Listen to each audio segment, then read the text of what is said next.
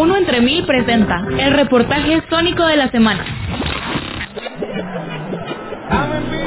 Por solo 2.499 precio de contado usted se puede llevar una televisión de alta definición. O si prefiere cuotas pequeñitas, llévesela por nada más 50 semanales sin enganche. Y el primer pago lo hace dentro de dos meses. Pase adelante que solo necesita traer su DPI y le damos el crédito.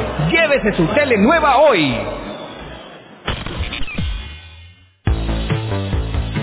Cualquiera se emociona con una oferta como esa. Una televisión por tan solo 70 quetzales a la semana y sin mayores requisitos no suena tan inalcanzable. La cuestión es que muchos almacenes que ofrecen créditos inmediatos o varios pagos para comprar algún mueble o electrodoméstico no suelen ser totalmente transparentes con sus clientes. Precisamente se valen de ofertas que parecen sencillas y accesibles para ganarse la parte emocional de un posible comprador. Ofertan artículos a precios bajos y ofrecen financiamiento con pocos requisitos, pero difícilmente informan cuál será el verdadero precio final. Así, logran que los clientes firmen un contrato de pago, en el que acumulan cantidades enormes de intereses, por lo que terminan pagando mucho más de lo que la oferta prometía. De acuerdo con un reportaje de Plaza Pública de diciembre del 2018, varios almacenes de venta de electrodomésticos en Guatemala ni siquiera le entregan a los clientes una cotización formal y por escrito en la que detallen y expliquen los pagos, el monto total de la compra y cuál será el porcentaje de intereses que aplicarán. Bajo ese esquema es imposible que el comprador sepa a ciencia cierta qué, cuánto y por cuánto tiempo estará pagando. El verdadero negocio de estos almacenes no es la venta de electrodomésticos o artículos para el hogar. Su ganancia real está en el cobro de intereses.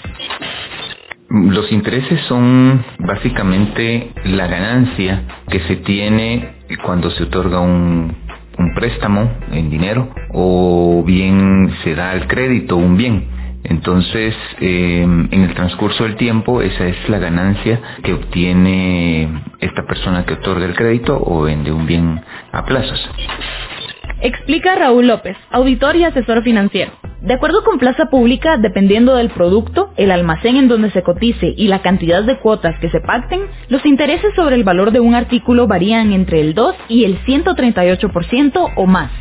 Esto quiere decir que el cliente puede llegar a pagar hasta el doble del precio al contado de un bien y esta información no siempre se la dan a conocer al momento de hacer su compra. Otros datos que los almacenes de electrodomésticos suelen ocultar es que también cobran un porcentaje de mora si los pagos no se realizan en tiempo. Según la investigación de Plaza Pública, hay tiendas que acumulan hasta el 3% de mora por día que el cliente se atrase en hacer su pago. En uno entre mil tomamos como ejemplo el anuncio de un almacén que tiene más de 50 sucursales en todo el país. El precio al contado de un celular inteligente es de 2.497 quetzales. Sin embargo, ofrecen cuotas de 118 quetzales quincenales. En las letras más pequeñas explican que el financiamiento es a 18 meses. Cada mes tiene dos quincenas, entonces serían 36 cuotas en total. Si multiplicamos 118, que es el monto quincenal, por las 36 cuotas, obtendremos el verdadero precio final. El celular entonces costaría 4.248 quetzales. Dicha cantidad no incluye posibles recargos por atraso en los pagos que podrían aumentar tu deuda y generar más intereses. Un crédito mal llevado es sumamente complicado para las finanzas personales. En un abrir y cerrar de ojos, la deuda se puede convertir en una espiral de cobros si no se es puntual para pagar las cuotas.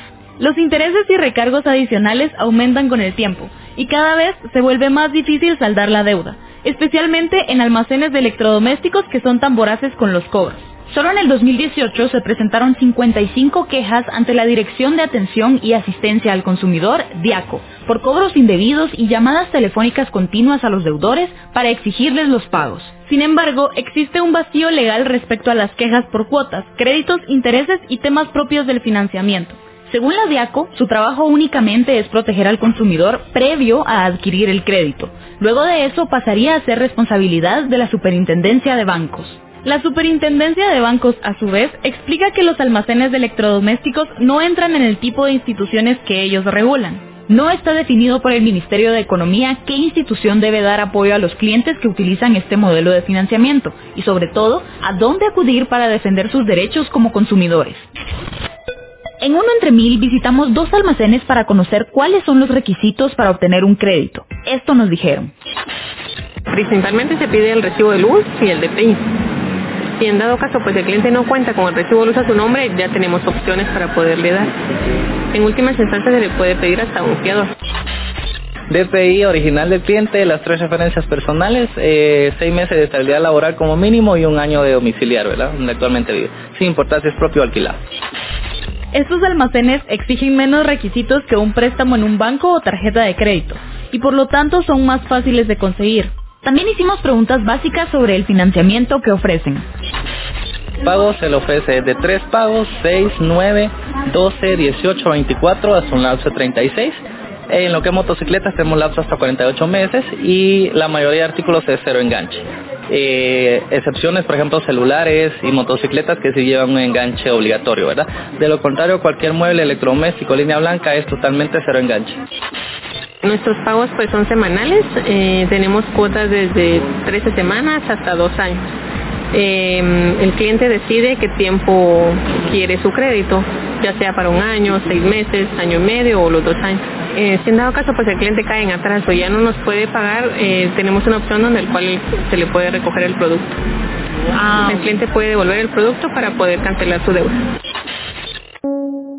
Hacer compras al crédito no es malo, al contrario, es una forma de facilitar el acceso a ciertos bienes, cuando no se tiene el dinero para hacerlo al contado. Además, para muchas personas un financiamiento es la única forma en la que pueden amueblar su casa, equipar su negocio, adquirir un celular, un medio de transporte o hasta una vivienda. El problema es que muchas veces como clientes no sabemos manejar saludablemente los créditos. En Sónica te damos 5 consejos para tomar en cuenta antes de comprar un producto a plazos. 1. Antes de firmar un contrato por un financiamiento, revisa todas las opciones que te ofrecen otras tiendas. A veces el mismo producto lo puedes encontrar a un precio más favorable en otro almacén.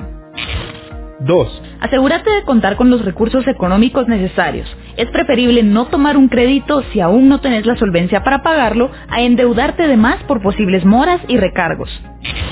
3. La Superintendencia de Bancos de Guatemala recomienda que tus deudas nunca sobrepasen el 30% de tus ingresos totales, así que te recomendamos buscar opciones de financiamiento que se ajusten a tu presupuesto. 4.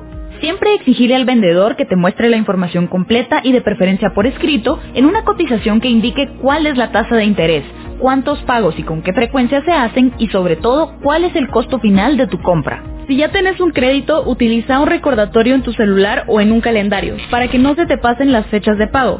Acordate que un atraso en las cuotas aumentará tu deuda. 5.